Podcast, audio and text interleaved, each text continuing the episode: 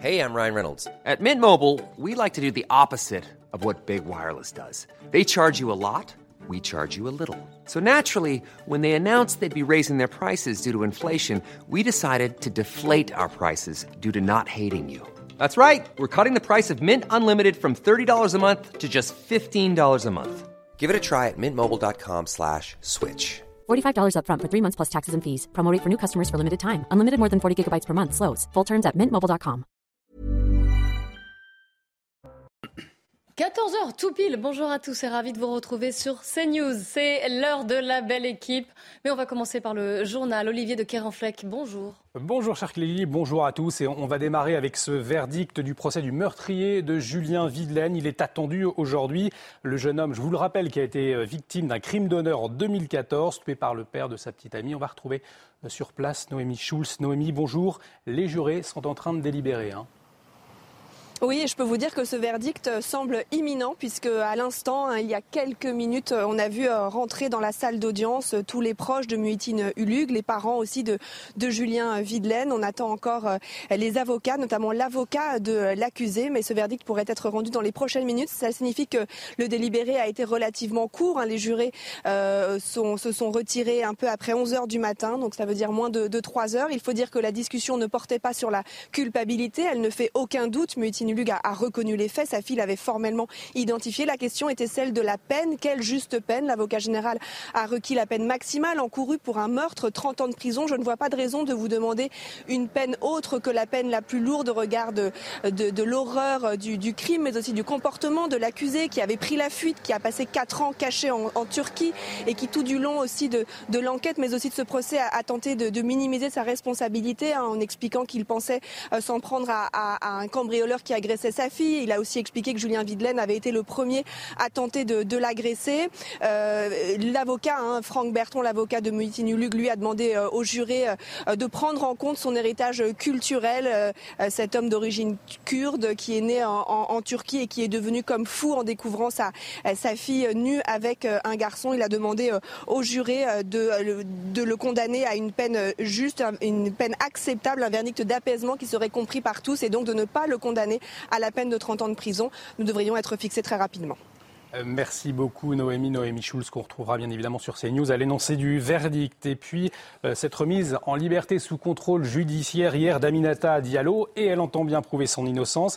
Elle est suspectée d'être le commanditaire de l'agression de Kera Amraoui, c'est sa coéquipière au PSG, mais pour son avocat maître Mourad Batik, elle n'y a rien pour euh, son avocat, donc elle n'est en rien euh, responsable dans ce dossier. Les détails avec Michael Dos Santos. Après le versement d'une caution de 30 000 euros, Aminata Diallo est libre sous certaines conditions. L'internationale française doit vivre chez son père à Grenoble, pointer chaque semaine au commissariat ou encore ne pas contacter ses anciennes coéquipières du PSG. Dans cette affaire, quatre hommes ont été mis en examen. Lors de leur garde à vue, tous sont présentés à Aminata Diallo comme la commanditaire de l'agression. Insuffisant, selon son avocat. La lecture approfondie du dossier depuis près maintenant d'une semaine nous a rassurés sur euh, l'incapacité qu'a l'accusation à relier par un quelconque élément matériel Aminata Diallo aux agresseurs. Ces derniers jours, le contenu d'écoute téléphonique a fuité dans la presse. Aminata Diallo y laisse transparaître sa haine envers sa coéquipière Kera Amraoui. Une rivalité sportive qui serait à l'origine de l'agression à coups de barre de fer alors que les deux joueuses rentraient ensemble d'un dîner d'équipe en novembre dernier. Après des mois de silence, Kira Amraoui a posté samedi des photos de ses blessures et pris la parole sur les réseaux sociaux. Aujourd'hui, je fais confiance à la justice pour qu'éclate la vérité et que mon honneur soit lavé. Je suis impatiente que mon nom soit à nouveau seulement associé aux pages sportives et quitte les rubriques judiciaires. Écarté du groupe, Kira Amraoui a réintégré mardi l'effectif du PSG. Dans le contexte de crise énergétique, Emmanuel Macron aujourd'hui au large de Saint-Nazaire pour inaugurer le tout premier parc éolien en mer. C'est le début du chemin, une première étape vers le développement massif des énergies renouvelables, promet l'Elysée. Le chef de l'État qui doit s'exprimer en début d'après-midi, dans quelques instants. Donc, Gérald Darmanin, lui, qui est à Annecy pour le troisième congrès national de la sécurité privée. Le ministre de l'Intérieur entend rappeler les personnes au chômage qui ont une carte professionnelle d'agent de sécurité privée dans le but de renforcer les effectifs pour les prochains Jeux olympiques. On l'écoute. Je veux d'ailleurs dire que j'ai demandé au préfet d'Île-de-France, particulièrement touché par l'organisation des, Jeux Olympiques et des communions de rugby, mais bientôt à tous les préfets de la République, avec leurs collègues de Pôle emploi, d'appeler l'intégralité, soit des personnes qui avaient une carte professionnelle de sécurité privée, puisque les chiffres qu'il y a sur ma possession, c'est que 50% de ceux qui ont une carte de sécurité ne sont pas dans vos entreprises, et une grande partie d'entre eux sont quand même euh, au chômage. Donc il y a là sans doute assez rapidement un certain nombre de personnes que nous pouvons euh, convaincre de revenir vers le travail. Et puis JO toujours, Tony Estanguet, le président du comité d'organisation, a annoncé qu'il y aura 50% de billets à moins de 50 euros, avec des billets à 24 euros hein, dans tous les sports, y compris en athlétisme et en natation. Euh, sur la partie paralympique, ce sera à partir de 15 euros. Tout de suite, la chronique culture. Et ce matin, cet après-midi, on écoute le single La vie, c'est maintenant. Un single de Yannick Noah, plein de bonne humeur, de joie. Le chanteur qui a tourné son clip à Yaoundé au Cameroun. Un titre qui annonce la sortie de son nouvel album, La Marfée, le 24 octobre.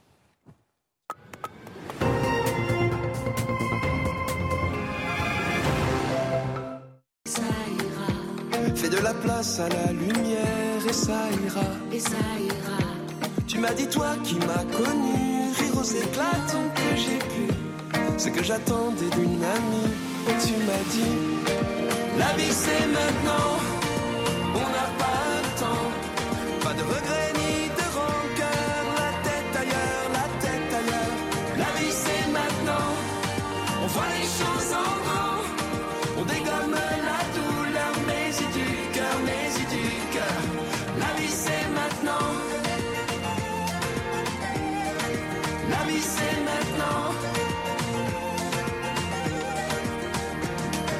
Dans tes yeux, sois sûr de ça. Sois sûr de ça. Autant de courage pour deux, sois sûr de ça. Sois sûr de ça. Et si l'hiver est de passage, c'est pour mieux tendre les bras. Se rassurer quand c'est trop dur, sois sûr de ça. La vie c'est maintenant, on n'a pas le temps. Pas de regrets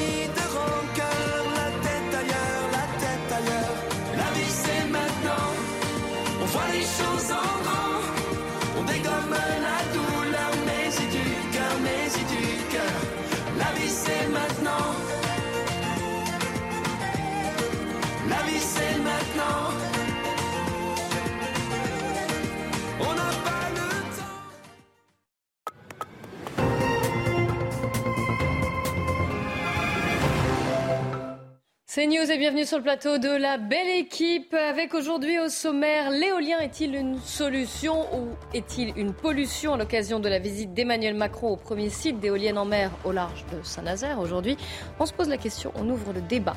Nous serons en direct également de la cour d'assises de l'Oise où est attendu le verdict du procès de Mouhitine Ouloug jugé pour le meurtre violent de l'amant de sa fille. C'était en 2014 et certains ont parlé d'un crime d'honneur. Enfin, êtes-vous pour ou contre l'accueil des migrants dans les espaces ruraux français? Une proposition du président de la République. Et vous découvrirez notre sondage. Mais avant cela, évidemment, une large page consacrée à l'Ukraine, au discours de Vladimir Poutine, à ses conséquences et implications. Et j'ai la chance d'être entouré par Harold Iman, spécialiste des questions internationales à CNews. Bonjour, bienvenue Harold. Bonjour. À vos côtés, le général Bruno Clermont, général de corps aérien. Bonjour. Bonjour. Régis Le Sommier, grand reporter. Vous revenez d'Ukraine d'ailleurs. Vous êtes revenu euh, hier. Soyez le bienvenu sur le plateau de la belle équipe. Merci. Et Pierre Lelouch aussi, ancien euh, ministre évidemment, membre encarté, j'allais dire, de la belle équipe. Encarté. Encarté. Qu'on a le plaisir de, recevoir sur le plateau. C'est bien la seule carte que j'ai. Aujourd'hui, en tout cas maintenant. Mais c'est une carte que vous arborez avec fierté, j'espère. Chérie. Exactement, merci beaucoup. Alors, on en a déjà parlé longuement hier et pour cause, cette mobilisation partielle annoncée par euh, Vladimir Poutine, ces menaces aussi nucléaires, forcément, euh, ont mis la communauté internationale en branle. On va tout de suite aller à New York, où se tenait hier l'Assemblée générale des Nations unies. Elisabeth Guedel, bonjour, vous êtes notre correspondante. Alors, maintenant, l'objectif, après ce qui s'est passé hier et ce qu'on a pu entendre, pour les Européens et pour les Américains, l'objectif est d'isoler le plus possible la Russie. On va voir comment avec vous mettre la pression en fait. C'est ça le mot d'ordre. C'est le mot d'ordre, c'est ce qui a été entendu toute cette semaine d'Assemblée générale euh, des Nations unies. Euh, on a entendu hier le président Zelensky, dans son intervention euh, vidéo à l'Assemblée générale, réclamer de nouvelles sanctions et des punitions à l'encontre de la Russie. Eh bien, Européens et Américains veulent lui montrer qu'ils l'entendent. Les chefs de la diplomatie européenne se sont réunis en urgence la nuit dernière pour réaffirmer leur soutien à l'Ukraine, mais aussi pour annoncer qu'ils discutent de nouvelles sanctions. On ne connaît pas encore la nature de ces sanctions. Euh, on se souvient que la semaine dernière, euh, les, euh, les, Américains avaient pris des nouvelles sanctions qui visaient des, responsables et des banquiers russes. Donc, nouvelles sanctions en préparation côté européen et puis des punitions.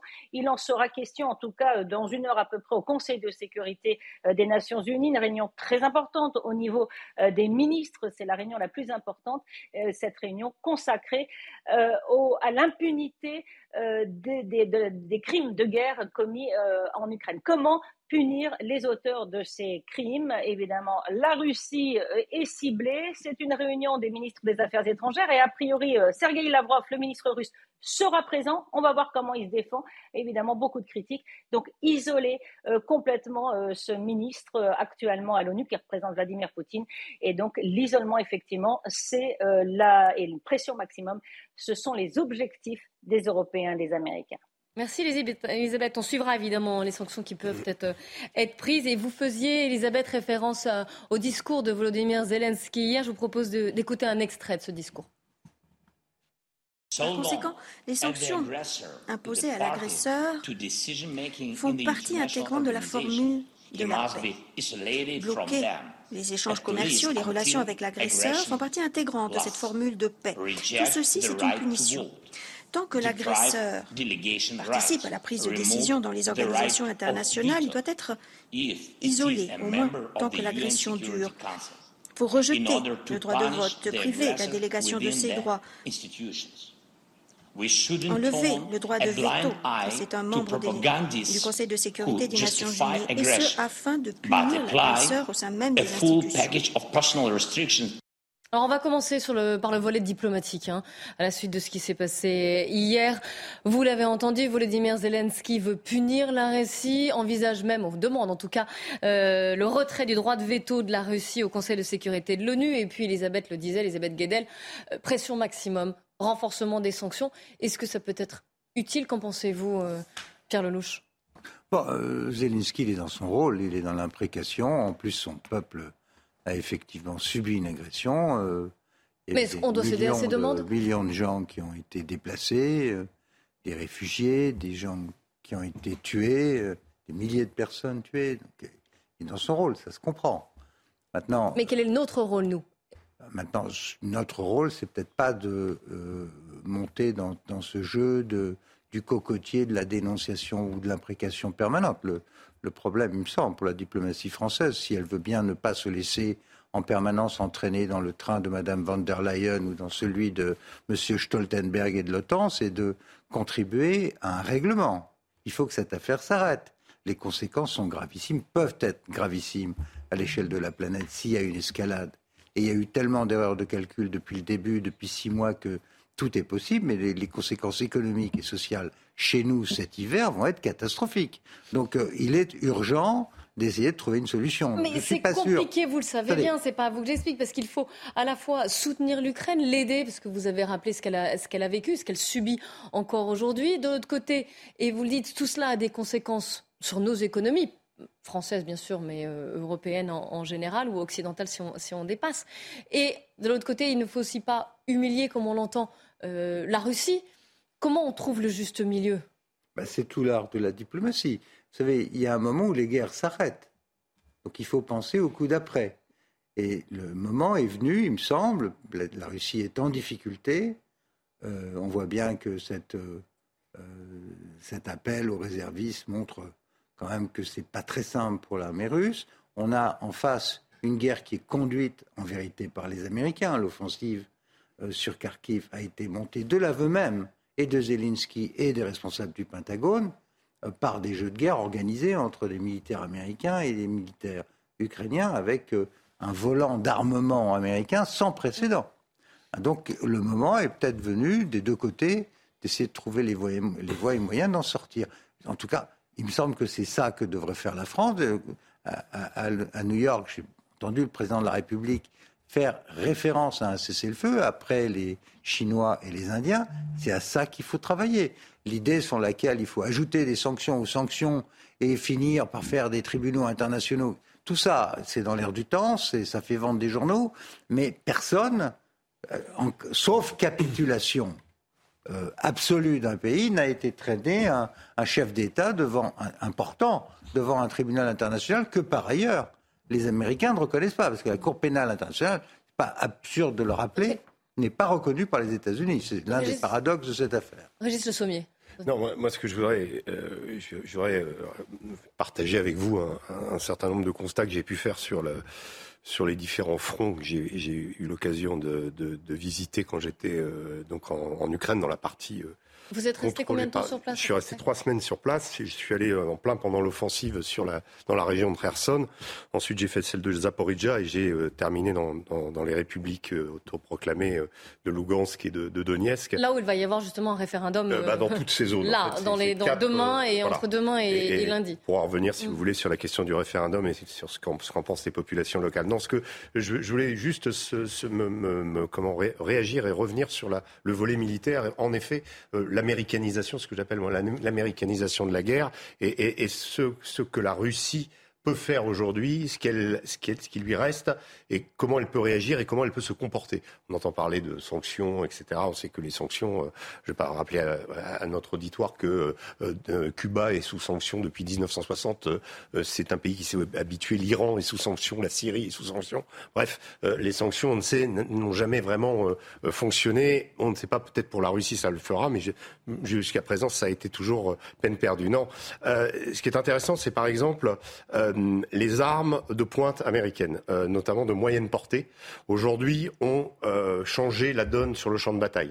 Euh, la question des drones est permanente. Euh, un, des, comment, un capitaine cosaque sur, dans le, front de Zaporizhia me disait qu'aujourd'hui, on, ne cherche même plus à construire des tranchées parce qu'on est visible depuis le ciel et on sait qu'on va se faire pilonner immédiatement après. Donc on construit des tranchées, mais dans les zones boisées. C'est que les zones boisées sont des, euh, des, des, repères dans lesquels les armées se camouflent. Également du côté ukrainien, c'est pareil, euh, parce que euh, aujourd'hui la surveillance est permanente. Donc l'obsession du soldat, c'est de ne pas être surveillé. Ensuite, il y a la supériorité des armes américaines qui est intervenue au départ. Les HIMARS, par exemple, qui sont les M, M142, qui sont des missiles. Alors expliquez-nous, voilà. sont des missiles tirés à partir d'un camion et qui sont comment guidés par satellite. Donc ils ont une, une précision extrême à 50 kilomètres, je crois que c'est de l'ordre d'un mètre ou quelque chose comme ça, et ils peuvent servir à plusieurs choses. Le pont euh, Antonovski, par exemple, qui permettait le ravitaillement de Kherson, a été rendu impraticable par des salves de HIMARS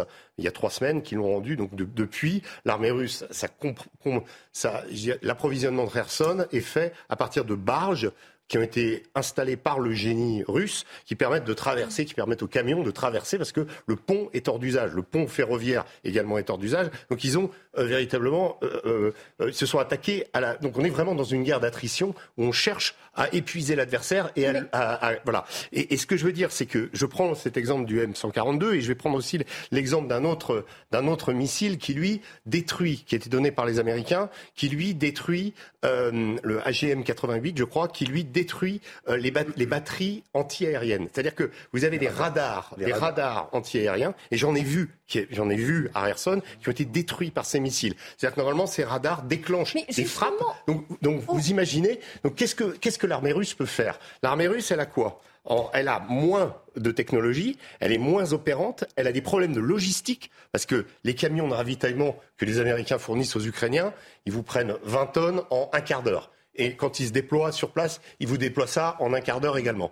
Les Russes, c'est 40 camions Oural qui vont faire des convois et des convois qui arrivent, visables, euh, comment évidemment, euh, qui sont ciblables depuis les airs. Donc il y a un problème de logistique. Mais justement, au vu de, votre témoignage, de ce que vous nous venez, de ah, vous Je vous parle d'exemples concrets de, de, ce qui se passe. ce que vous hein. avez vu là durant ces trois semaines. Et c'est pour ça qu'on est, on est ravis de vous avoir sur ce plateau, parce que ce mmh. sont des choses vues et vécues. Mais général, là, je m'adresse à vous. La mobilisation, là, compte tenu de ce qu'on vient d'entendre, à la fois de la part de Pierre d'ailleurs et, euh, et de Régis Le Sommier, la mobilisation partielle décrétée par Vladimir Poutine, est-ce que ça ne risque pas justement de faire durer cette guerre dans le temps, de la prolonger? Ah, vous avez raison, le, risque c'est que ça fasse durer la guerre. La, plus grande difficulté des Russes, c'est qu'ils n'ont pas assez d'hommes compte tenu de leurs difficultés euh, euh, structurelles euh, pour, continuer cette guerre. Ils ont réussi à conquérir un territoire important, finalement avec des combats assez limités. C'est surtout les, les Ukrainiens qui ont reculé au début. Et pour la première fois depuis la guerre, en fait, la nouveauté, c'est qu'ils reculent. Ils ont reculé pendant les premières semaines de la guerre, c'est parce qu'ils sont tout trompés sur la réalité de ce qu'était l'armée ukrainienne. Là, ils reculent alors qu'ils ont, bien compris ce qu'était l'armée ukrainienne. Ils ont remis en place une nouvelle stratégie et malgré tout, ils reculent. Et le fait qu'ils reculent, c'est effectivement les insuffisances, mais la capacité des Ukrainiens à avoir totalement assimilé euh, l'efficacité des armées de l'OTAN, des armées occidentales, avec du matériel très précis. Je crois que vous l'avez dit, le rapport de force quantitatif il est extrêmement favorable à la Russie, c'est de l'ordre de 1 à 10, mais en réalité, en qualité, chaque obus ukrainien arrive à peu près sur l'objectif, très peu d'obus russes arrivent sur l'objectif et la plupart arrivent sur des objectifs civils. Donc on a une espèce de, dissymétrie qui est rétablie par la, par la capacité des Ukrainiens à avoir assimilé la, doctrine et les techniques euh, de l'OTAN. Mais par rapport à alors juste une question avant de vous redonner la parole, euh, Régis. Par rapport à ce que disait Pierre en disant il va falloir que cette, euh, cette guerre ne, cesse, comment est-ce qu'on peut arriver à faire plier Poutine finalement Qu'est-ce qu'elle pourrait être une issue? La guerre ne cessera que lorsque une des deux parties aura considéré qu'il y a une ligne de feu qui ne lui permet pas d'avancer plus loin. Pour l'instant, ce n'est pas le cas. La ligne de front est en train de bouger. Donc là, tant que la ligne de front bougera, les négociations seront difficiles à mettre en place. La nouveauté, hein, c'est qu'ils sont tout le monde dans une course contre la montre, parce qu'on sait que la météo va se dégrader, que malgré tout, on peut faire la guerre en hiver, c'est pas impossible, hein, euh, mais ça sera, c'est plus favorable aux positions, aux positions défensives qu'aux positions offensives. Donc on est dans cette course euh, de vitesse pour essayer de gagner, ou en tout cas d'avoir les meilleures positions pour attaquer l'hiver, euh, de manière à, reprendre l'offensive au printemps avec des, une situation meilleure dans les deux camps. Oui, c'est absolument exact. Euh, la, question euh, euh, va être, en fait, ces grandes manœuvres, en fait, sont, effectivement des manœuvres d'automne pour, pour, pour aborder l'hiver, parce que justement, cette donne des drones et de la surveillance aérienne, va être évidemment perturbée par les conditions climatiques et en tout cas le, mauvais temps, si, la neige, etc. Mais je, je moi, j'ai eu l'occasion, au moment de, ce séjour, de, ça a été une expérience assez édifiante, c'est de, de visiter Mariupol. Euh, Mariupol, on sait, la bataille euh, s'est terminée il y a six mois, elle a duré environ deux mois. Euh, moi, j'ai couvert euh, des, des, guerres. J'ai vu Alep, j'ai vu Homs, j'ai vu Mossoul. J'ai couvert ces guerres-là. Alep, c'est quatre ans et demi de combat, donc une ville ravagée, mais quatre ans et demi de combat. Là, en deux mois, la ville a été entièrement détruite. Entièrement détruite à coups d'artillerie, à coups de chars, à coups d'avions. Il euh, n'y a pas un immeuble qui est intact. Je suis allé devant l'usine Azovstal, ce qu'il en reste. Donc c'est une usine immense, un truc euh, dans lequel les derniers Ukrainiens, les derniers combattants ukrainiens ont, fait leur barreau d'honneur. Je me suis dit, quand j'ai vu ça, que si la Russie mm. veut faire la même chose à Odessa, elle est tout à fait capable de le faire.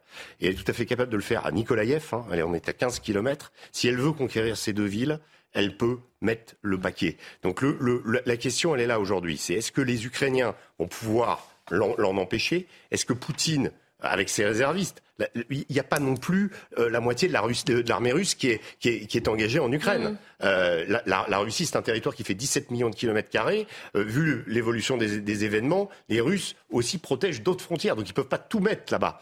Mais si ils veulent mettre le paquet, ils l'ont déjà prouvé à Grozny, ils l'ont déjà prouvé en Syrie, ils l'ont prouvé pendant la Seconde Guerre mondiale, ils peuvent écraser des villes. Et ce que j'ai vu à Mariupol m'a littéralement effrayé sur le fait que les Russes pourraient vraiment comment mettre les bouchées doubles et, aller plus loin encore. On reste ensemble, on, se sépare juste quelques minutes, le temps d'une petite pause, et on reprend notre débat euh, sur euh, l'Ukraine, sur cette guerre en Ukraine et les conséquences du discours de Vladimir Poutine hier. Il est 14h30 sur CNews. Bienvenue si vous nous rejoignez. L'info est signée Clémence Barbier. Un trafic de médicaments démantelé cette semaine en région Rhône-Alpes. Une dizaine de personnes ont été interpellées et placées en garde à vue. Elles sont soupçonnées d'avoir participé à l'obtention frauduleuse de médicaments et à leur revente en toute illégalité. Les médicaments étaient obtenus dans différentes pharmacies avec des ordonnances volées ou falsifiées. Aminata Diallo ressort de prison mais est placée sous contrôle judiciaire. La footballeuse a été mise en examen pour violence aggravée et association de malfaiteurs.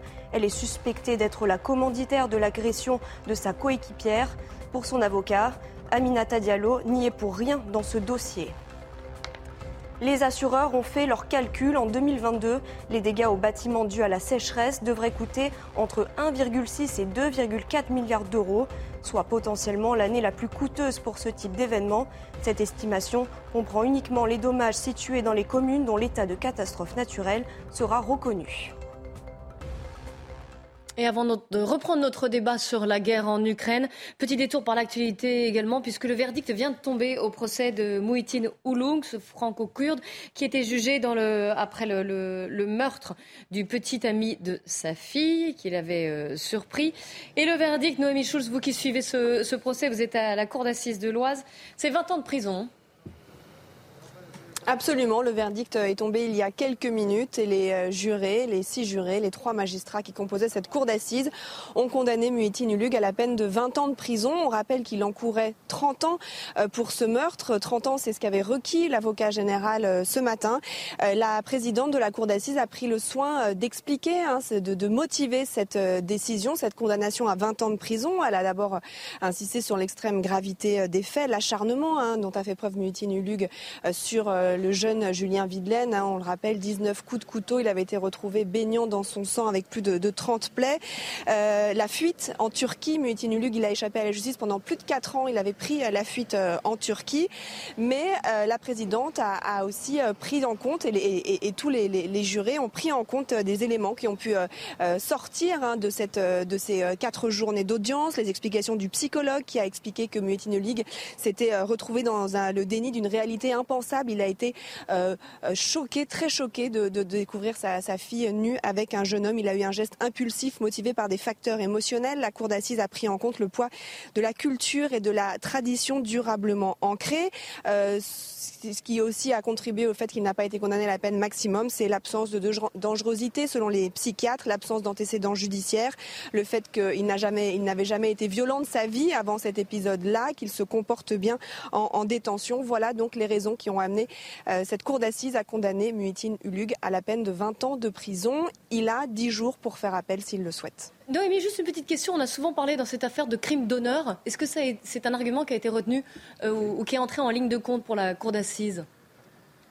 Alors c'est un mot qui n'a jamais euh, été euh, employé euh, que par les magistrats ou même par l'avocat général, si ce n'est pour dire que dans la presse on qualifiait ces faits de crimes d'honneur. Ce qui est sûr, c'est que la question de l'héritage culturel, de la tradition, cet homme qui est né en, Turquie d'origine kurde, qui avait quitté son pays en raison des persécutions dont, sa communauté faisait l'objet, eh bien cet homme, il est arrivé avec un bagage culturel et, c'est effectivement ce qui est apparu au cours de ce procès, qu'il n'a pas supporté de découvrir sa fille euh, qui vraisemblablement venait d'avoir une relation sexuelle avec son petit ami dans la salle de bain de la maison euh, familiale et que c'est cet événement qui l'a fait en, quelque sorte euh, perdre la raison.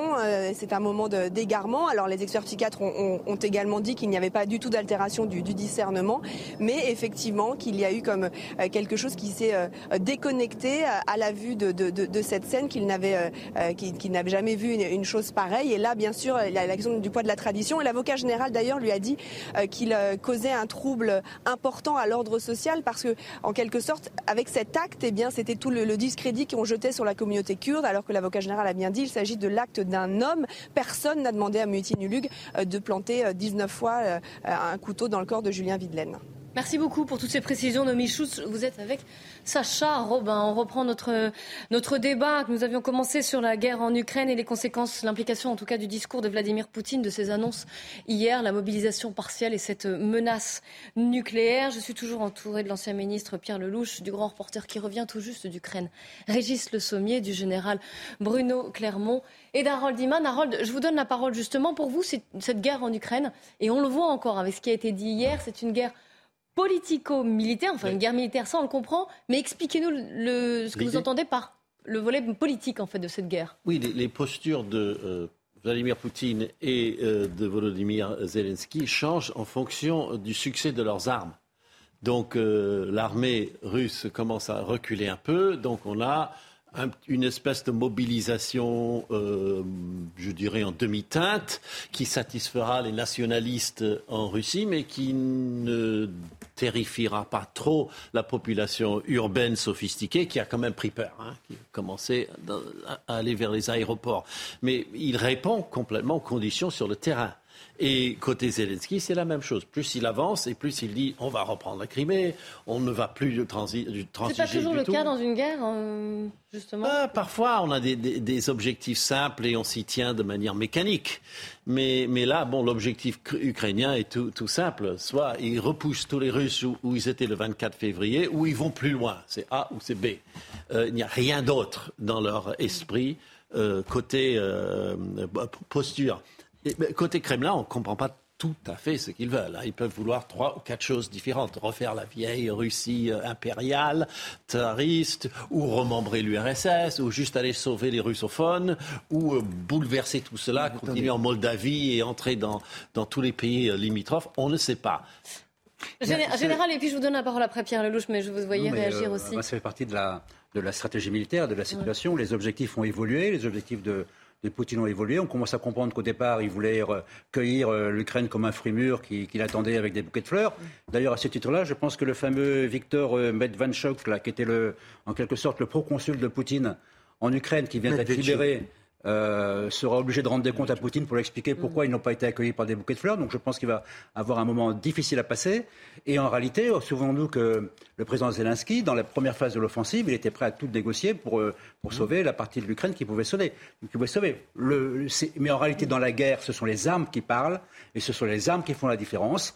Elles ont fait la différence au début, elles font la différence maintenant. Et aujourd'hui, c'est de cet équilibre des forces qui n'est pas stabilisé, qui risque de mettre beaucoup de temps à se stabiliser, que pourra sortir une solution négociée tôt ou tard. Pierre Lelouch, euh, je voulais savoir, parce que Harold y a fait référence, on a vu hier cette ruée sur les billets d'avion, cet exode, on a vu certains Russes qui, essayaient de dire non, nous, la mobilisation partielle, on est contre. Est-ce que vous pensez que la rue, les manifestants, ces manifestations, ces images qu'on a pu voir, ça pourrait faire plier Vladimir Poutine. je pense que ça reflète une partie de la jeunesse russe, euh, mais le, gros de la population russe reste fondamentalement apathique et assez éloigné de ce conflit.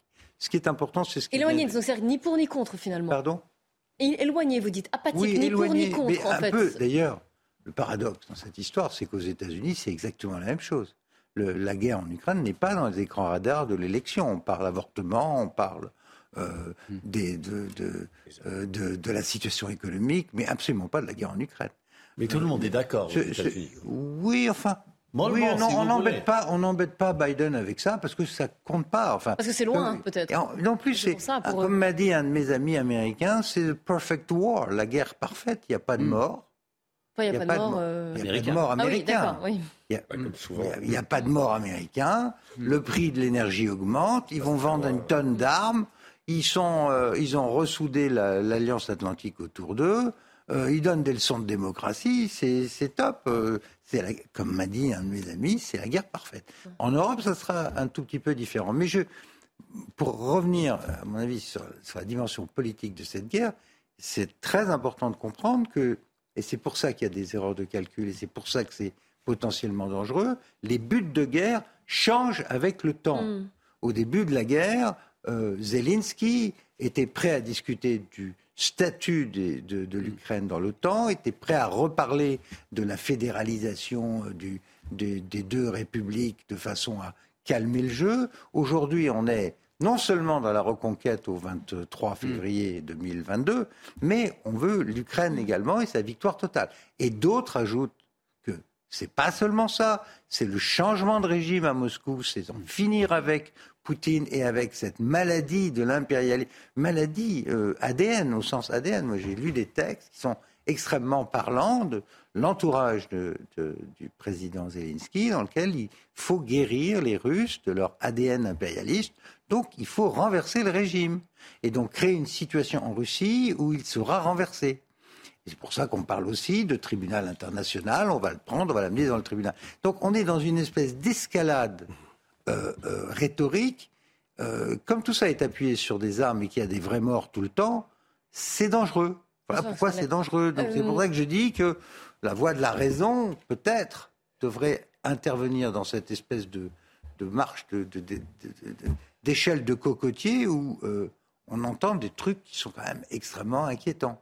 Régis Le Sommier, vous revenez justement d'Ukraine et de cette partie euh, Est. Vous voyez avoir lieu les référendums. Quel était le sentiment sur place? Que ces référendums aussi, ils sont, ils sont décisifs, enfin, décisifs.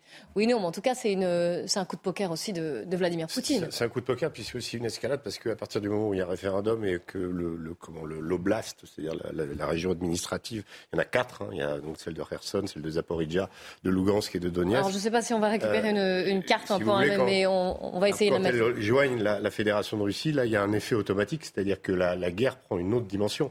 Euh, quelque part, ce qui est paradoxal, c'est que Poutine a fait cette guerre pour repousser l'OTAN mm. hors de ses frontières, mais là, il risque de l'avoir vraiment. Euh, il, fait la guerre à l'OTAN, en fait. Donc, euh, donc il ne repoussera pas l'OTAN très loin de ses frontières. Mais ça, mis à part, pour compléter cette, cette, cette, question de la rhétorique, je pense que c'est très important. vous dans les deux du coup, comment... on voit la, on voit la carte. que l'extrême droite, parce que Poutine a eu aussi une extrême droite, elle, elle dit Staline, lui, quand, quand les quand les, soldats reculaient, on leur, donnait on leur collait une balle dans la tête. Et c'est ce qu'il faut faire. vous avez euh, des gens à la droite de Poutine qui sont encore plus ultra et qui pensent que Poutine est trop mou aussi. Alors, Mais c'est référendum, et c'est sûr que c'est ils vont, ils vont, ils vont voter oui, pour leur attachement avec la Russie. Euh, plus pour évidemment, il faut, il faut comprendre que ces quatre euh, entités se fonctionnent de façon très différente. Donetsk et Lugansk, vous avez la guerre depuis 2014. Les populations sont habituées à la, guerre. Quand vous êtes dans le centre-ville de Donetsk, vous avez tout le temps euh, des, des, tirs, vous avez tout le temps des explosions. Euh, à mon hôtel, euh, quand je suis arrivé, l'après-midi, il y avait eu un, un, un, comment, un obus qui était tombé dans la rue. Le, comment, le, la, la, comment, la vitrine de verre de l'hôtel était, était en miettes. Il y avait marqué, attention, danger, cleaning in process, c'est-à-dire on est en train d'enlever le verre. Ça fait partie de la vie. Il y a tous les jours des gens qui meurent parce qu'il y a des bombes qui tombent sur le centre-ville. Et on entend, le front est à 5 km, comme paradoxalement, c'est un des fronts qui a pas bouger parce qu'ils sont retranchés l'un et l'autre euh, à 5 km de, Donetsk et ils se font la guerre depuis 2014. Donc c'est très différent du district de Zaporizhia et de la région de Kherson. Pourquoi? Parce que ces, zones-là, eh bien, c'était des zones euh, agricoles énormes. C'est les meilleures terres d'Ukraine ou presque qui sont là. Les gens étaient riches euh, y commercer. Le blé était évacué depuis euh, le port de Kherson, celui de Mariupol et celui d'Odessa. Donc il y avait un commerce qui se faisait. Il n'y avait pas la guerre à cet endroit-là. Mais ce sont quand même des zones. Ce qui est très intéressant de voir, c'est une partie de la population est partie puisque les Russes sont arrivés les plus euh, pro-ukrainiens sont partis en exil. Il reste des populations qui, elles, sont pas forcément toutes favorables aux Russes, mais qui voient derrière ces référendums une manière d'assurer un avenir financier ne pas oublier ce que vous dites aussi, parce que là, ça a ne pas oublier que l'Ukraine, avant le conflit, était un pays pauvre, euh, relativement corrompu, hein, d'ailleurs même un des plus corrompus, et que un certain nombre de ces pays, de ces, de ces endroits-là, ne recevaient pas les, petits vieux ne recevaient pas leur pension, par exemple. On, l'a vu. Enfin, moi, j'en ai interrogé des gens. Euh, ils, ils, nous ont dit voilà, notre vie avant, là, avec la Russie, on a la garantie qu'on va avoir. Euh, alors, c'est parfois réalisable, et puis parfois dans la région de Kherson, malheureusement, les conditions de la guerre font que la ville de Kherson, les conditions sont extrêmement compliquées. On était dans un hôtel, par exemple, qui était le seul point d'approvisionnement en eau de tout un quartier. Donc tous les jours, vous aviez des gens qui venaient avec des bassines d'eau pour essayer de prendre l'eau dans un unique point. Euh, au marché, les étals étaient complètement déserts, donc il y a un marché parallèle que les Russes tolèrent de contrebande. Donc il y a une activité mafieuse évidemment. Les Russes, dans la région de Kherson, ont, ont abandonné l'idée de réintroduire le rouble, leur monnaie, donc ils utilisent le grivnia, la monnaie ukrainienne, ils la tolèrent. Donc il y a, voilà, il y a des, des arrangements qui font qu'il y a ce qui est possible et ce qui est, ce qui est pas possible. Maintenant, à partir du moment où l'oblast de Kherson va rejoindre la Fédération de Russie, comme il est accolé à la Crimée, mais la Crimée, l'infrastructure routière, elle a été énormément développée. Vous savez, on parle toujours du pont de Kerch, le fameux pont qui enjambe. Mm. Mais euh, Poutine n'a pas fait que le pont. Il a refait toutes les routes de Crimée, qui était une zone qui avant était relativement dégradée. Bon, il y avait Yalta, il y avait les zones. Ce que vous nous dites, c'est que certaines personnes ont intérêt, en fait. Euh, enfin, les gens bah, sur place ont intérêt Sur place, oui. En tout cas, ceux qui, sont restés. Là pour Alors attention, parce que vous avez la jeunesse là-bas euh, qui est assez prisonnière de, de l'idéologie du souvenir des pères, très très important chez, chez chez les Russes. Je, vous donne un seul exemple. On était avec des Cosaques dans une tranchée. On a passé beaucoup de temps avec eux et et, à un moment, je leur dis, mais comment vous allez, euh, comment ça va se passer pour l'hiver? Et il y en a un qui me regarde et qui me dit, mais vous savez, nos, grands-parents ont fait le front de l'Est, euh, l'hiver, ça nous fait pas peur. Vous voyez, ils sont dans l'idée. C'est pas simplement Poutine qui est dans l'idée de, de la prolongation de la Seconde Guerre mondiale, de la Grande Guerre patriotique. C'est dans leur, dans leur ADN. C'est quelque chose qui, ils ont l'impression de revivre cette guerre et ils sont prêts pour ça. Et, c'est pour ça qu'ils sont très déterminés. Attention, parce que la question du moral des troupes, effectivement, oui, il y a des jeunes qui sont pas d'accord. Oui, il y a des conscrits qui vont se retrouver dans l'armée, qui n'ont pas du tout envie d'y aller. Mais la question de l'explosion de la Russie à travers une mobilisation générale, personnellement, et je pense que je suis d'accord avec Pierre là-dessus, les, troubles, il va y en avoir. Il y a une opposition en Russie, elle est durement réprimée, c'est clair. Mais euh, la majorité de la population, elle est très résiliente. Vous savez, le russe, l'âme slave, elle est très différente. Et quand elle est attaquée, euh, regardez ce qui s'est passé avec Napoléon, regardez ce qui s'est passé avec Hitler. Euh, avec Hitler, rappelons-nous que les Russes étaient, les, Allemands étaient à 11 km de Moscou. donc voilà, et, les Russes, ils sont capables de tenir. Pour le moment, les sanctions économiques, il n'y a pas de queue devant les, supermarchés. Et tant qu'il n'y aura pas de queue devant les supermarchés, ça continuera. deux, remarques très brèves. La première, c'est pour dire que euh, on est loin de, voir la fin de ce conflit, malheureusement. Que clairement, les, Russes attendent le général Hiver, qui a toujours été leur, euh, allié dans ce genre de circonstances, qui a compliqué la vie des, armées euh, ukrainiennes et des renseignements américains, et qui va compliquer la vie des Européens gravement pendant toute cette période, qui crée des tensions très fortes. il faut rappeler que pendant la Deuxième Guerre mondiale, je parle devant un, général il doit s'en souvenir, il y a eu six batailles de chars dans la région de Kursk. Kharkov. De Kharkov. Six batailles de mmh. chars. La troisième a été la pire pour les Russes. Ils ont perdu plus de 200 000 hommes dans une seule bataille. Au bout de la sixième bataille, ils ont repris le terrain. Donc c'est dire la résilience d'une machine de guerre qui avait été complètement ruinée par Staline et qu'ils ont su reconstruire.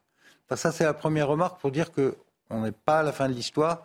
Et je mets en garde ceux qui parlent de, voilà, victoire immédiate, etc. Il n'y a pas que la technologie, il y a aussi tout le reste. La, deuxième chose euh, qui me paraît très très important, c'est que euh, dans cette histoire euh, des, quatre oblasts, la raison pour laquelle, l'une des raisons pour lesquelles Poutine met ces référendums, c'est qu'il veut envoyer un signal aux Américains, disant que ça, c'est sa ligne de négociation. Qu'à partir du moment où ces oblasts sont annexés à la Fédération de Russie, ils sont couverts mm. par la dissuasion nucléaire russe. Donc, pas de retour en arrière. C'est ça le message qui est envoyé aux États-Unis. Et à partir de là, les Américains, ils ont une négociation à faire avec Zelensky. Et bien sûr que c'est dangereux. Général. D'ailleurs, on peut. Une chose qui m'a étonné, d'ailleurs, c'est que en réalité, c'est une guerre dissymétrique à plusieurs niveaux. Mais une dissymétrie particulière, c'est que les Ukrainiens n'ont pas le droit de frapper la Russie. Il y a eu très peu d'attaques sur le sol russe. Il y en a eu quelques-unes au début de la guerre. Je pense que ça n'a pas du tout plu aux Américains. Euh, les Américains empêchent les Ukrainiens de frapper sur la Crimée. La seule frappe sérieuse qu'il y a eu sur la Crimée, c'était le 9 août. Une frappe avec des missiles non pas américains, mais de l'armement euh, ukrainien, donc ex-soviétique. Et euh, au départ, les Ukrainiens ont dit que c'était pas eux, et puis ils ont reconnu que c'était eux trois semaines après. et là, ils interdisent, les Américains, je vous coupe une, seconde, c'est important il y a, après le HIMARS, il y a un autre missile qui s'appelle ATACMS, qui fait la même chose, mais à 300 km. il refuse. Euh, HIMARS, c'est 80 km de portée, avec cette précision diabolique. Euh, oui, il y a un mètre presque, vous nous expliquez. Le, le ATACMS fait la même chose à 300 km. Ça fait des semaines que Zelensky demande ces missiles qui vont permettre de frapper en profondeur en Russie. Les Américains, pour l'instant, refusent. L'une des choses qui va être très intéressante de voir dans les semaines qui viennent, c'est est-ce qu'ils prennent la décision d'accélérer le tempo de l'offensive ukrainienne ou est-ce qu'on calme, les choses pour essayer de trouver un, compromis territorial. juste, pour que le général puisse terminer ce qu'il disait. Sur le Promis, je vous donne la parole après. Non, mais ça va être très vite. Euh, le cas de l'Ukraine et le cas des territoires euh, probablement annexés n'est pas le même. Hein. Mm-hmm. Euh, L'Ukraine a une base historique, ça fait 2014, même si c'est pas reconnu. on sent bien que c'est pas tout à fait la même chose que les, les républiques de Donetsk ou les territoires récemment conquis. Donc il sera important de savoir, une fois que ces territoires seront annexés, si les frappes vont se dérouler sur ces territoires ou pas. Je pense qu'elles vont s'arrêter sur les territoires. Et là, Poutine fait une erreur d'analyse. Euh, ce n'est pas l'annexion et le fait qu'elle devrait être russe qui changera l'attitude des Occidentaux. Par contre, des, Ukrainiens. Par contre, sur la Crimée, on va voir suivre l'évolution de la Crimée. Euh, à la fois de la Crimée et éventuellement sur la Biélorussie. Mais on voit que la Biélorussie, pour l'instant, ils sont vraiment en dehors des combats. Alors qu'ils sont des acteurs majeurs des combats. Ils opèrent les, Russes à partir de Biélorussie. Donc il y a une espèce de guerre dans laquelle les, les Ukrainiens ont les mains liées dans le dos. Je rappelle que, et ça répété chaque fois, régulièrement, aussi bien par les Américains que par les autres, nous ne voulons pas faire la guerre contre la Russie. Voilà, ce grand paradoxe, c'est qu'on ne veut pas faire une guerre directe contre la Russie. Moi, je voudrais juste rajouter une chose, c'est une dimension dans laquelle on ne pense jamais, et quand on est sur le champ de bataille, on la, comprend tout de suite, c'est la question de, la géographie. Et la géographie, euh, vous savez, c'était euh, une des raisons de la reconquête de l'Afghanistan par les talibans, la, géographie particulière du pays. Mais là, euh, vous avez deux fronts dont on a parlé beaucoup, hein, qui est le front de Kherson et celui de Kharkiv. la géographie fait que aujourd'hui, là, les, les, les Ukrainiens ont superbement manœuvrer, euh, utilisant une vieille technique de dire j'attaque au sud et en fait mm. j'attaque à l'est, qui, marche mais qui peut marcher qu'une fois. Hein. Euh, en général, euh, ça, va, ça va. Voilà. Mais, c'est la, vieille, la vieille technique et ça a marché. Donc ils ont réussi. Simplement, ils vont se heurter s'ils si ils avancent vers le Donbass, s'ils reprennent les et, et Severodonetsk au même relief et aux mêmes complications que les Russes ont eu pour les conquérir. Et ce qui est en train de se passer à Kherson, le problème de Kherson, c'est la plaine c'est la steppe. C'est-à-dire que tout est visible. Donc, euh, euh, si vous n'avez pas d'aérien, si vous n'avez pas de, en fait, c'est très difficile de, de, manœuvrer à Kherson sans être euh, comment exposé tout de suite. voilà. Et, et, les, les, friches industrielles du Donbass, bah, s'ils veulent conquérir le Donbass, il va falloir qu'ils perdent beaucoup d'hommes malheureusement pour pour pour arracher ce que les Russes ont déjà ont déjà fait. Si vous voulez, donc dans un sens, ils vont retrouver les mêmes les mêmes difficultés dans l'autre sens. C'est pour ça que, pour, comme me disait Pierre, ce conflit n'est pas prêt euh, de voir la fin. on n'est pas prêt d'en voir sa fin. Si on laisse, si on laisse seulement les armes parler. Voilà. Et le risque, la menace nucléaire, on n'en a pas, reparlé, euh, Pierre Lelouch. Vous la jugez crédible de la part de Vladimir Poutine? Oui, parce que c'est la doctrine euh, militaire russe, qui était d'ailleurs, le général le sait bien, la même que nous mm. dans les années 60 à l'OTAN. C'est d'ailleurs pourquoi le général de Gaulle a fait la bombe atomique française. Parce que ça veut dire quoi? Si vos forces conventionnelles sont en difficulté et qu'il y a un problème pour la souveraineté de votre pays, pour l'intégrité territoriale, vous escaladez aux armes dites tactiques, c'est-à-dire des armes de champ de bataille, qui sont faites pour peser sur le cours des armes nucléaires militaires, armes nucléaires, tactiques. Donc ça, c'est c'est pas rien, hein, c'est plusieurs kilotonnes, c'est jusqu'à Hiroshima, entre 0 et 10 kilotonnes, mais ça fait d'énormes ravages. Alors il y a certainement été réduites euh, les, Russes en ont toute une panoplie, y compris celles qui peuvent partir dans des obus, dans des, mmh. dans des missiles lancés par des avions, dans des missiles. Ils ont, ils ont développé tout un arsenal de plusieurs milliers. Les Russes aussi sont extrêmement bons. Ils sont extrêmement bons dans, dans, le, dans la longue portée. D'ailleurs, là, ils ont vraiment développé un avantage par rapport aux Américains. En revanche, dans la moyenne portée, et on le voit sur le champ de bataille, c'est les Américains qui ont l'avantage. J'en profite pour remercier le général Clermont et Harold Iman d'être venus sur cette partie sur l'Ukraine. Mais on reste ensemble. On parlera d'éolien. Est-ce que vous pensez que c'est une solution ou que c'est plutôt la pollution? Restez bien avec nous sur CNews. À tout de suite. Il est 15h, alors avant de reprendre le débat de la belle équipe, on fait un point sur les infos avec vous, Olivier de Kerenfleck. Euh, rebonjour Clélie, rebonjour à tous. 20 ans de prison pour Muti Nulug. Le verdict est tombé en début d'après-midi. Euh, Noémie Schulz, vous êtes sur place. Le franco-kurde avait tué en 2014 Julien Videlaine. Hein, c'était le petit ami de sa fille. Oui, et la cour d'assises a rendu son verdict assez rapidement, euh, à peine euh, trois heures, pour condamner Muhittin Ulug à la peine de 20 ans de prison, alors que l'avocat général avait requis la peine maximale encourue, 30 ans de prison. Alors la présidente de la cour d'assises a pris euh, le temps de motiver cette décision. Bien sûr, les, les jurés ont retenu l'extrême gravité des faits, l'acharnement dont, dont a fait preuve Muhittin Ulug, mais les, les, jurés ont aussi pris en compte le, le, déni d'une réalité, le fait que cet acte pour Muhittin Ulug était l'illustration euh, d'un choc très violent, le déni d'une réalité impensable, un geste impulsif motivé par des facteurs émotionnels. Ils ont retenu euh, le poids de la culture, de la tradition durablement ancrée, et puis aussi le fait qu'il n'avait jamais été condamné, jamais été violent, que sa détention euh, se passe bien. Voilà donc pour cette peine de 20 ans de prison qui a été saluée, et c'est toujours important de le souligner par toutes les parties. L'avocat de la défense, Franck Berton, a dans la foulée expliqué que son client ne ferait pas appel, ne ferait pas pardon, appel de cette euh, décision qu'il euh, trouvait euh, équilibrée. Et de la même manière, l'avocate des parents de Julien Videlaine, eh bien, elle les a dit soulagés de cette condamnation à 20 ans de, prison. Donc normalement, l'affaire judiciaire s'arrête ici pour Muhitine Ulug. Merci Noémie. Noémie Schulz en direct de la cour d'assises de l'Oise. Au volet judiciaire toujours, la remise en liberté de Cédric Jubillard sous bracelet électronique refusée. Il avait été mis en examen pour le meurtre de son épouse Delphine en décembre 2020, incarcéré six mois plus tard. Demandé par ses avocats en septembre dernier, sa libération sous bracelet électronique a donc été rejetée par la justice. Réunion des ministres des Affaires étrangères du Conseil de sécurité de l'ONU cet après-midi. De nouvelles sanctions contre la Russie sur la table. Le Kremlin violemment critiqué après avoir annoncé la mobilisation de centaines de milliers de réservistes pour renforcer ses troupes en Ukraine et pour avoir brandi euh, la menace d'un recours à l'arme nucléaire. Le chef de la diplomatie russe, Sergei Lavrov, qui devrait être présent pour répondre au flot des critiques. Et cette annonce hein, de la mobilisation partielle des réservistes russes pour l'offensive en Ukraine, eh bien, elle secoue la Russie alors que des manifestations euh, aussi rares qu'improvisées ont eu lieu dans plusieurs villes.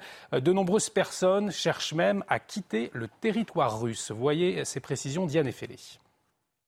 Des embouteillages sur les routes à la frontière entre la Russie et la Géorgie et des centaines de vols au départ de Moscou et Saint-Pétersbourg. Ces passagers arrivés à Belgrade ce matin avaient réservé leur vol de longue date.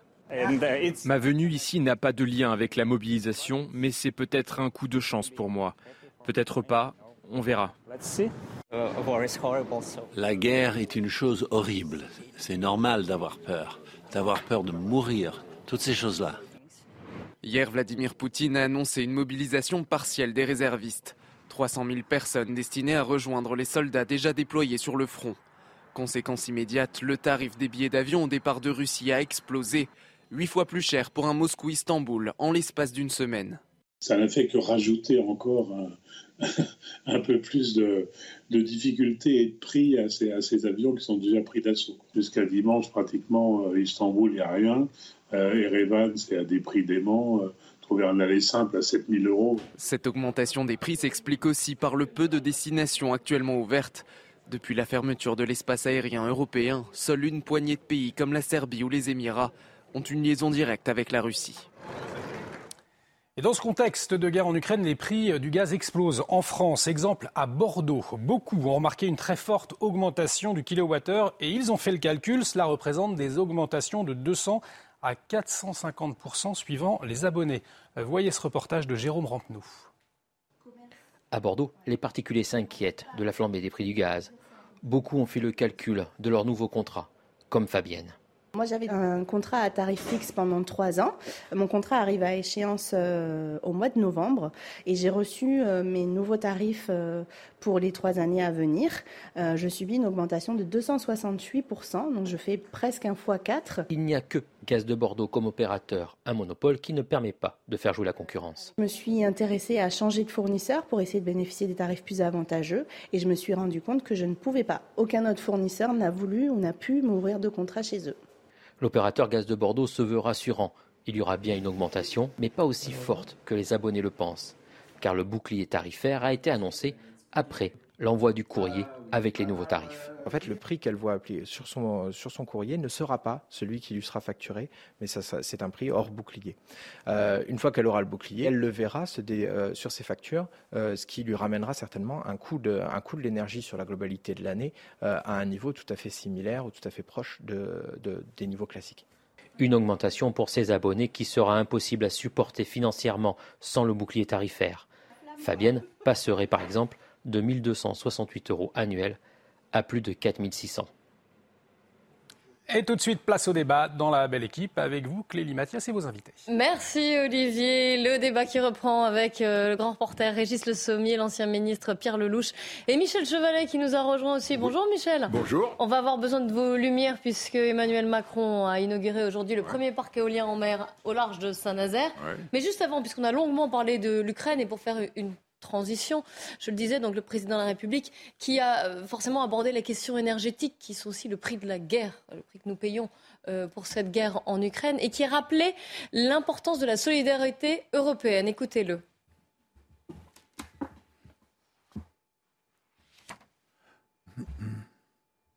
Que nous-mêmes, nous allons réexporter du gaz, ce qui arrivait très rarement, vers des pays voisins, la Belgique, les Pays-Bas, l'Allemagne aussi, et nous allons importer de l'électricité compte tenu de ce que je décrivais, en particulier de nos voisins allemands. Et vous voyez bien que euh, les choses sont du coup beaucoup plus complexes. Il n'y aurait pas de solidarité européenne aujourd'hui, je le dis parce que j'ai parfois entendu que c'était le marché européen notre problème. Il est à peu près sûr que nous n'aurions pas d'électricité en continu euh, durant l'hiver. Réaction Pierre Lelouch. Je vous vois sourire. Ah, ça devient compliqué à comprendre. Euh, C'est vrai. voilà un président qui a fermé Fessenheim, qui voulait même supprimer une douzaine de réacteurs euh, nucléaires il n'y a pas si longtemps, qui redécouvre euh, les vertus du nucléaire au moment où on n'a pas investi dedans, donc la moitié de nos centrales sont à plat, et qui nous dit qu'il faut maintenant importer de l'électricité allemande pour leur renvoyer du gaz qu'on n'a pas, puisqu'on est obligé d'acheter du gaz euh, liquéfié. Donc il y a des moments où je m'y perds moi-même. Mais je crois que tout le monde s'y perd un peu là. ce que je crois, c'est que nous sommes collectivement coupables. Quand je dis collectivement, je ne parle pas seulement de M. Macron. Beaucoup de gouvernements avant lui mmh. ont maltraité le programme nucléaire qui avait été lancé après le premier choc pétrolier. Rappelez-vous, 1973. C'est là que le président Pompidou et Mesmer lancent un programme qui a, qui a vu, tenez-vous bien, six réacteurs nucléaires construits par an pour arriver à 56 réacteurs et 75% de l'électricité. Donc nous étions exportateurs d'électricité. Aujourd'hui, nous sommes importateurs d'électricité, importateurs de gaz, et en plus au pire moment, puisque euh, les, Russes profitent de la guerre pour nous faire payer nos sanctions. Voilà la situation. Donc, euh, alors, et, alors après, on dans ce contexte, justement, on va parler de l'éolien. Je vais vous passer un reportage tourné par Michael Chailloux sur ce qui, ce qui est construit là, ce premier parc d'éolien en mer. Regardez.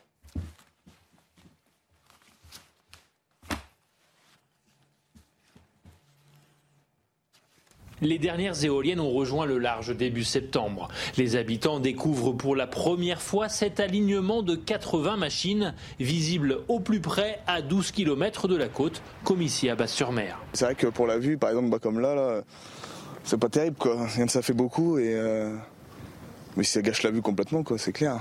Même réaction chez les maires du littoral qui estiment que la pollution visuelle est beaucoup plus importante qu'annoncée. On peut considérer que la ligne d'horizon que vous avez ici, elle est quand même défigurée. On nous a montré des images de synthèse qui n'étaient pas en fin de compte vraiment la réalité. Et ça aussi, il y a une perception euh, des habitants ici qui disent que le bâton d'allumette s'est transformé plutôt euh, en tronc, si ce n'est euh, même en arbre assez prééminent. En réalité, une grande majorité des habitants et tous les élus sont partagés sur la question, entre condamner une pollution visuelle et accepter une réponse écolo à notre précarité énergétique. C'est mieux qu'une centrale nucléaire? La nécessité parfois fait loi et c'est pour ça que ce mal qui est visible, ben, il est nécessaire aussi dans euh, le fonctionnement de notre vie quotidienne. Le maire de la Baule estime qu'un vrai effort de pédagogie doit être fait pour faire accepter les futurs projets éoliens au large. À Basse-sur-Mer, la commune réclame un doublement de sa compensation financière, estimée à 277 000 euros par an. Michel, expliquez-nous. C'est un, tournant dans oui, on faisait, du on terme. Sur le plateau, on faisait, les, moulins de mon cœur, vous avez Michel Legrand. Euh, pourquoi c'est un tournant ce parc éolien? Alors, ça marque. Avant d'en venir à ce qui fait débat, hein, long, il est loin de faire l'unanimité. Je voudrais compléter ce qu'a dit très justement mon ami. Euh, on a beaucoup travaillé ensemble quand il était ministre. Quand vous regardez la production, la consommation d'énergie en ce moment, hein, on ne va pas se projeter, je regardais RTE en direct, on est à 50 000 mégawattheures. Mhm. C'est pas froid, sauf le matin. On importe 10 000 mégas en ce moment. Déjà. Vous vous rendez compte Et il fait pas froid. Mais d'où les alertes peut-être sur l'hiver qui vient. 10 000 mégas, c'est équivalent de 8 centrales nucléaires. C'est 10 centrales nucléaires. On importe l'équivalent euh, de 10 centrales nucléaires. Alors maintenant, on en revient. On, a les centrales nucléaires qui tournent à la moitié, ok, je, je regarde les chiffres, et je regarde en direct que produisent les éoliennes C'est intéressant. Aujourd'hui, 1%. Et on en a installé un parc. Et là, on. encore. Alors, il n'est pas encore totalement. Et encore, c'est euh, l'hiver, Michel. Donc, moins l'hiver. alors. l'hiver, oui, moins L'hiver, ça produit plus parce que c'est trop froid. Il y, a plus de vent. Oui, non, non, il y a plus de vent. Oui, mais en même temps, quand c'est gelé, ça ne marche plus. c'est pour vous donner. Et le solaire, lui, il donne bien, il donne 10%. il faut avoir ça présent en tête. Alors, pourquoi mettons des éoliennes On les avait mis sur terre. C'est très bien, on l'a fait, mais un peu, on a fait un peu, de vous à moi, un peu n'importe quoi. Vous avez bien vu, vous longez l'autoroute de euh, quand vous allez en, Orléans, Normandie. Ce que dit, c'est n'importe quoi. Ce que disait Madame Borne. Hein? Quand elle était ministre de la Transition écologique en 2020, elle critiquait le développement anarchique des éoliennes, oui. dont, euh, et, la saturation visuelle qu'elle occasionnait. Voilà ce que disait Madame Borne avant d'être Premier ministre. Je me permets de rappeler ouais, Voilà, et alors d'où Là, on va revenir à la mer. En mer, on les voit un peu moins, mais on les voit quand même, visiblement, si on en croit les habitants de Saint-Nazaire. Il faut hein. mettre les éoliennes là où il y a le plus de vent. Dans Ça paraît logique. Et donc, c'est évidemment, et en hauteur, pour éviter les turbulences au niveau du sol, donc minimum 50 mètres de hauteur. C'est important pour la suite, mm. vous allez voir. Et puis, eh ben, on va utiliser euh, le, vent du large, la mer. C'est-à-dire qu'on les met au moins, au moins à 10 km au large pour les raisons visuelles. Et vous avez vu, je connais très bien euh, le Croisic, basse ou haute, parce que mon fils, il y a un centre de, pour handicapés au Croisic. Et, et, là, on ne devait pas les voir. Eh ben on les voit. Oui, bah oui, raté.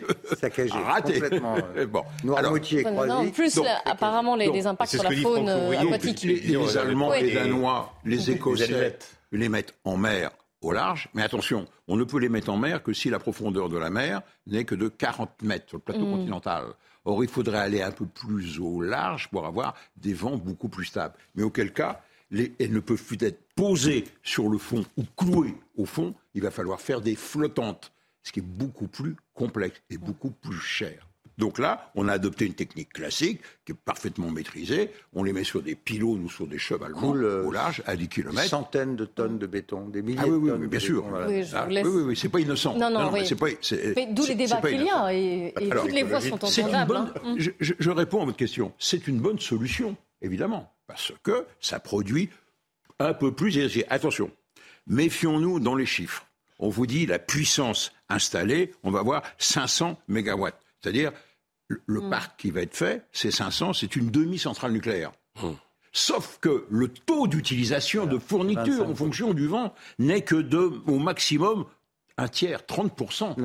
Attention, c'est très trompeur. ça marche, c'est bien, mais, ça il faut marche. Que ça marche. L'éolienne, ça mais c'est pas une solution miracle, encore une fois. Je crois qu'il faut que les gens comprennent que ça fonctionne un quart du temps, entre un quart et un tiers oui, du temps. Oui, c'est ça l'ordre de grandeur. Que ça consomme tout le reste du temps du gaz. C'est pour ça que vous avez beaucoup de gaziers qui consomment. Donc ce n'est pas si écologique, c'est ça que vous le dites C'est même tout sauf écologique, parce qu'en plus, ils utilisent beaucoup de terres rares.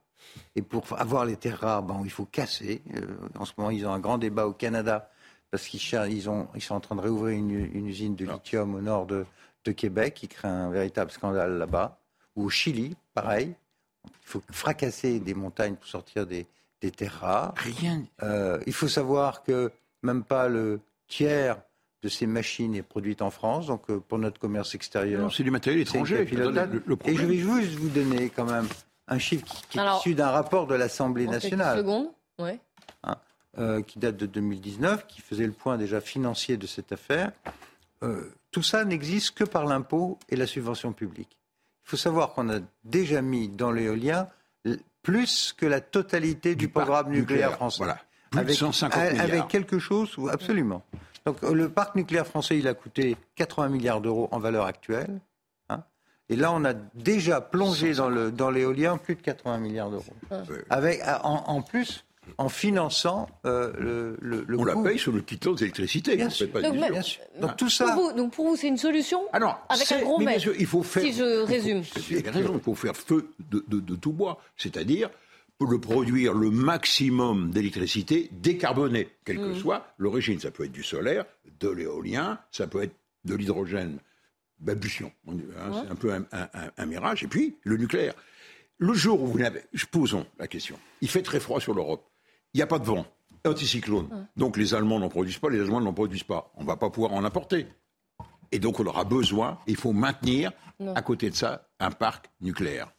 Voilà, c'est une énergie parmi d'autres. Si je, si je comprends bien. Merci de nous avoir éclairés. Merci à, tous, les, tous les trois, au final, Régis et, Pierre. Avec et la maintenance, Et on aura de nouveau ce débat, je l'imagine. Mais je passe la main à Olivier de Kerenfleck et ses invités. 90 minutes info qui va revenir sur la guerre en Ukraine. Et c'est 24 heures qui ont, ont fait basculer la guerre après le discours de Vladimir Poutine. Nous, on se retrouve demain, 14h. Merci.